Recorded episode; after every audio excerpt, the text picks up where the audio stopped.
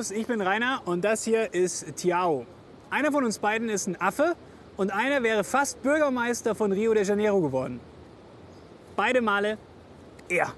Kein Witz, 1988 hat er 400.000 Stimmen bekommen bei der Wahl zum Bürgermeister von Rio de Janeiro. Und das, obwohl er gar kein offizieller Kandidat war.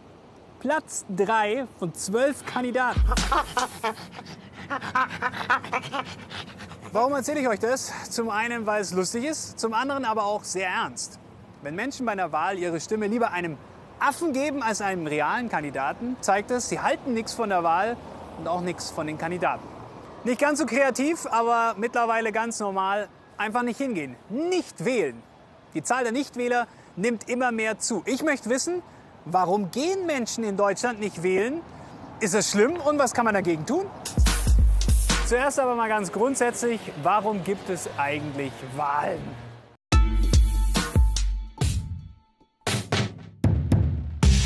Demokratie. Das bedeutet Herrschaft des Volkes. Soll heißen, in Deutschland wird die Herrschaft von allen Bürgerinnen und Bürgern ausgeübt. Sie sollen entscheiden. So steht das auch im Grundgesetz. Alle Staatsgewalt geht vom Volke aus. Aber in Deutschland leben über 80 Millionen Menschen. Und es ist ziemlich kompliziert und dauert sehr lange, bis alle ein Thema diskutiert haben, sich einig werden und über jedes kleinste Detail im politischen Alltagsgeschäft entscheiden. Deshalb ist man auf folgende Idee gekommen. Alle Bürgerinnen und Bürger wählen einen Menschen, der ihre Interessen vertritt. Jemand, der sie repräsentiert und stellvertretend für sie politische Angelegenheiten diskutiert und entscheidet. Dieser Repräsentant sitzt für sie dann im Parlament. Also im Stadtrat, Kreistag, im Landtag oder im Bundestag. Das ist dann eine repräsentative Demokratie oder auch parlamentarische Demokratie. Natürlich gibt es auch hier Vor- und Nachteile. Die Nachteile. Die Bürgerinnen und Bürger wählen nur alle paar Jahre ihre Vertreter. Sie haben nach ihrer Stimmabgabe keine Einflussmöglichkeit mehr. Sie können nicht mehr selbst über wichtige politische Dinge abstimmen. Eine kleine Gruppe Abgeordneter entscheidet. Und die kann, beispielsweise durch Lobbyisten, beeinflusst werden. Es gibt aber auch Vorteile. Repräsentative Demokratie bedeutet weniger Stress für die Bürgerinnen und Bürger. Sie müssen nicht ständig beraten, entscheiden und abstimmen. Entscheidungen werden schnell und preiswert getroffen weil sich die Abgeordneten völlig auf ihre Arbeit konzentrieren können. Außerdem ist eine repräsentative oder parlamentarische Demokratie viel weniger anfällig für den sogenannten Volkszorn. Der zeigt sich zum Beispiel oft nach schweren Verbrechen, wenn etwa die Wiedereinführung der Todesstrafe gefordert wird. Wenn man sich den großen Trend über alle Wahlen hinweg anschaut, dann kann man feststellen, bei uns in Deutschland gibt es immer mehr Nichtwähler. Richtig schlimm wird es bei den Kommunalwahlen, also da, wo Bürgermeister und Stadträte gewählt werden. Bei den letzten Kommunalwahlen waren es 45 Prozent Nichtwähler. Noch mal weniger waren es, als das letzte Mal hier gewählt wurde. Europa. Bei der letzten Wahl des Europäischen Parlaments haben nicht mal die Hälfte der Deutschen gewählt. Für viele scheinen also Kommunalwahlen und Europawahlen nicht so wichtig zu sein, dass man da hingehen müsste. Ich frage mich, warum. Deswegen treffe ich mich mit zwei, bei denen das genau so ist.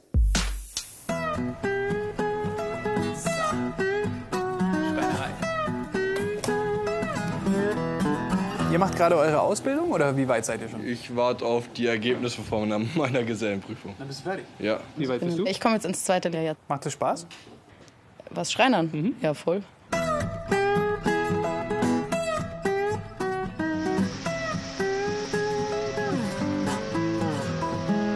Wählt ihr? Äh, prinzipiell schon, aber jetzt eben so regionale Wahlen, Kommunalwahlen, ehrlich gesagt nicht. Ne? Du hast das Gefühl, dass, dass das nicht wichtig ist?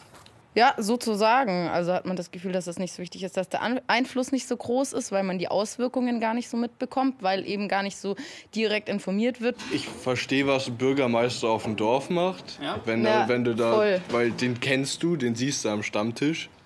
Aber jetzt, wenn du hier das ist einfach zu groß, ja, um, um, das, um das zu überprüfen, was denn jetzt der Bürgermeister gesagt hat und was er auch wirklich macht. Also ich würde sagen, das waren eher gemäßigte Nichtwähler. Kann auch ein bisschen verstehen, warum sie bei Kommunalwahlen nicht wählen gehen, bei den größeren Wahlen schon. Aber wie schaut er denn eigentlich aus, der typische Nichtwähler? Was treibt ihn an? Und was passiert mit unserer Demokratie, wenn so viele Menschen nicht wählen gehen? Herr Fröhlich, Sie sind Soziologe hier an der LMU in München. Gibt es denn einen typischen Nichtwähler? Falls ja, wie, wie schaut der aus? Also typischen Nichtwähler im engeren Sinne gibt es natürlich nicht, aber wir haben im Jahr äh, 2017 nach der Bundestagswahl äh, 1998, um genau zu sein, Münchnerinnen und Münchner befragt. Was wir feststellen können mit unserer Untersuchung ist, dass äh, weniger so individuelle Merkmale von äh, Wählerinnen und Nichtwählerinnen eine Rolle spielen, wie zum Beispiel Alter, Geschlecht. Das, was eine Rolle spielt, zumindest jetzt für die Münchner Untersuchung, ja. Äh, ist die Konfession. Also nee. wir stellen fest, äh, dass die katholischen äh, Befragten einen höheren Nichtwähleranteil haben als die evangelischen. Wir stellen fest, dass geringes Einkommen dazu führt, dass man weniger zur Wahl geht. Und ein dritter Aspekt, der jetzt so im soziologischen Bereich verortet ist, äh, je zufriedener die Menschen insgesamt mit ihrem Leben sind, desto eher gehen sie wählen. Aber das ist doch eigentlich komisch. Ich würde doch eher zum Wählen gehen, wenn ich unzufrieden bin, um was zu verändern. Gehe ich zur Wahl, wähle halt zum Beispiel was anderes dann in der Hoffnung, dass es mir besser geht. Aber ja. da geht man dann gar nicht mehr wählen. Da geht man dann gar nicht mehr wählen, weil man so unzufrieden ist, dass man sich nicht mehr an diesem demokratischen Prozess beteiligt. Also das heißt, die Ärmeren, laut Studie, ja. gehen ja eh nicht wählen. Ja. Das heißt, am Ende, im Umkehrschluss, machen die Politiker auch keine Politik für die Ärmeren, weil sie, weil sie am Ende gar nicht belohnt werden mit Stimmen, mhm. weil die ja eh nicht wählen. Ja, also wenn man es überspitzt formulieren wollte, ja. ist es so, ja. Jung, dumm, arm. So die Vorurteile über Nichtwähler. Aber stimmt das? Zuerst einmal das Alter. Tatsächlich sind viele Nichtwähler jung. Bei den 21- bis 24-Jährigen geht ein Drittel nicht wählen. Weitere Vorurteile. Dumm und arm. Fakt ist, 16 Prozent der Nichtwähler haben keine Berufsausbildung. Und ihr mittleres Einkommen ist geringer als das aller anderen Wählergruppen. Nicht zu wählen ist tatsächlich in sozial schwachen Milieus am weitesten verbreitet. Die Wahlbeteiligung der sozialen Oberschicht ist etwa doppelt so hoch. Die Folge? Die soziale Oberschicht ist im Wahlergebnis überrepräsentiert. Dabei sind Wahlen sehr wichtig, um in einer Demokratie mitzubestimmen. Wie schlimm ist es also, wenn viele nicht wählen? Es gibt zwei Erklärungsversuche. Erstens die sogenannte Normalisierungsthese. Sie sagt, keine Panik. Eine niedrige Wahlbeteiligung ist völlig normal für eine gefestigte Demokratie. Die Menschen sind grundsätzlich zufrieden und wollen eigentlich nichts ändern. Zweitens, und das genaue Gegenteil, die Krisenthese. Sie sieht die Demokratie in Gefahr. Denn die Nichtwähler verpassen der Politik bewusst einen Denkzettel. Diejenigen, die nicht wählen, werden auch nicht in den Parlamenten vertreten. Ein echtes Problem. Ob Gefahr für die Demokratie oder nicht. Wie groß ist der politische Einfluss von Nichtwählern? Wichtig zu wissen, nicht abgegebene Stimmen werden rausgerechnet. Fürs Wahlergebnis zählen nur abgegebene und gültige Stimmen. Sie bestimmen die Stimmanteile der Parteien und die Anzahl der Sitze im Parlament. Nichtwähler lassen ihre Stimme also verfallen. Und trotzdem können Nichtwähler der Politik einen Denkzettel verpassen. Beispiel Bundestagswahl 2013. 460.000 ehemalige FDP-Wähler werden Nichtwähler. Ergebnis: Die FDP fliegt aus dem Bundestag. Bundestagswahl 2017. Viele Nichtwähler, nämlich 1,2 Millionen Menschen, die 2013 nicht gewählt haben, geben jetzt ihre Stimme der AfD. Ergebnis: Die AfD wird drittstärkste Kraft. Fazit: Es lohnt sich, Nichtwähler zu mobilisieren. Doch das gilt als schwierig und teuer, weshalb meistens darauf verzichtet wird und Nichtwähler noch mehr ausschließt. Was kann die Politik tun, um Nichtwähler zu gewinnen? Ich bin hier gerade im Stadtbezirk Schwabing-Freimann, mitten in München. Da hinten ist die Leopoldstraße, die kennt ihr von den Autokorso immer, wenn ein Fußballverein gewinnt oder die Nationalmannschaft. Und äh, hier war die Wahlbeteiligung bei den Kommunalwahlen, bei den letzten gerade mal knapp über 40 Prozent. Das heißt, 60 Prozent der Menschen, die hier leben, haben nicht gewählt. Ich treffe mich jetzt mit Patrick Wolf, der ist Politiker im Bezirksausschuss und der möchte was unternehmen, dass die Nichtwähler wieder wählen. Sie haben ja auch die, die Nichtwählerstudie der LMU hier in München äh, gelesen und angeschaut und auch reagiert. Was haben Sie denn darauf hingemacht? Wir haben beschlossen, die, ähm, die Bürgersprechstunde vor Ort in Freimann äh, mhm. einzurichten. Also ganz äh, klassisch.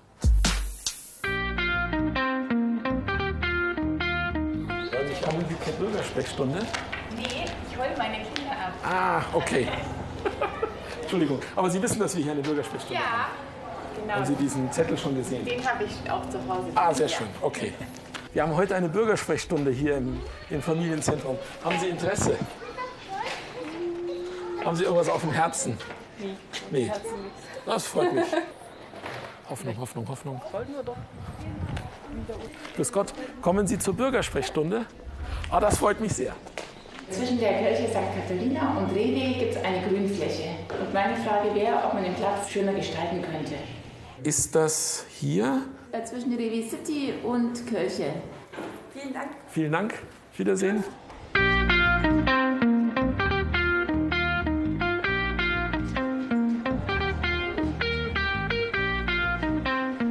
Ich glaube, dass viele Nichtwähler einfach frustriert sind von der Politik und sagen, die machen ja nichts für uns äh, und sich alleine gelassen fühlen. Und allein die Tatsache, dass wir sagen, wir sind da, wir treten als, als Parteien auch auf, wir treten auch als Bezirksausschuss, der ja so ein bisschen überparteilich auch sein kann, auf und äh, dieses Angebot zu machen, dass das ein kleiner Schritt in die richtige Richtung ist. Fazit? Ich ziehe ein positives Fazit.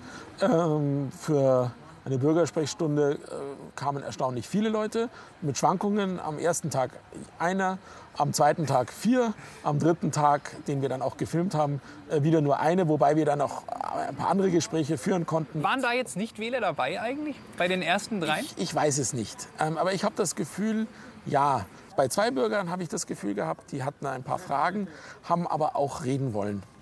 Wie sich die Wahlbeteiligung in Zukunft so entwickeln wird, lässt sich schwer voraussagen. Gerade auf kommunaler Ebene muss man sagen, Kommunalpolitik ist nicht sexy. Das ist mühsam. Und die Leute dafür zu begeistern, das ist ein hartes Stück Arbeit. Wenn in einer Demokratie nicht immer alle wählen gehen, dann ist das normal. Problematisch wird es dann, wenn bestimmte Gruppen von Menschen, zum Beispiel diejenigen, denen es eh schon nicht so gut geht, nicht wählen gehen.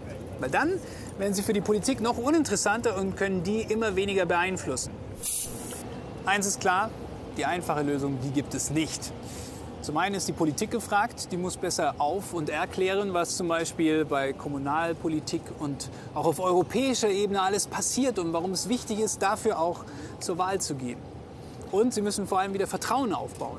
Und zum anderen müssen wir Wähler uns aufraffen. Wir müssen wählen gehen. Und auch wenn es nicht die perfekte Partei und den perfekten Kandidaten gibt oder die perfekte Politik am Ende dabei rauskommt, wie man sich es genau so vorstellt, das ist nicht schlimm. Das ist Demokratie. Den besten Kompromiss finden. Und zwar am besten alle zusammen.